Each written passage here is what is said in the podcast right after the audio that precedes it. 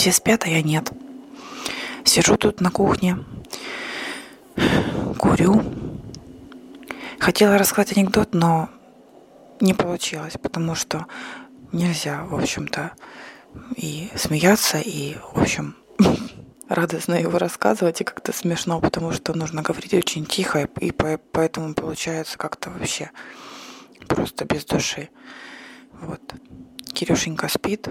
Я себя чувствую каким-то, какой-то негодяйкой, потому что он спит, а я бодрствую.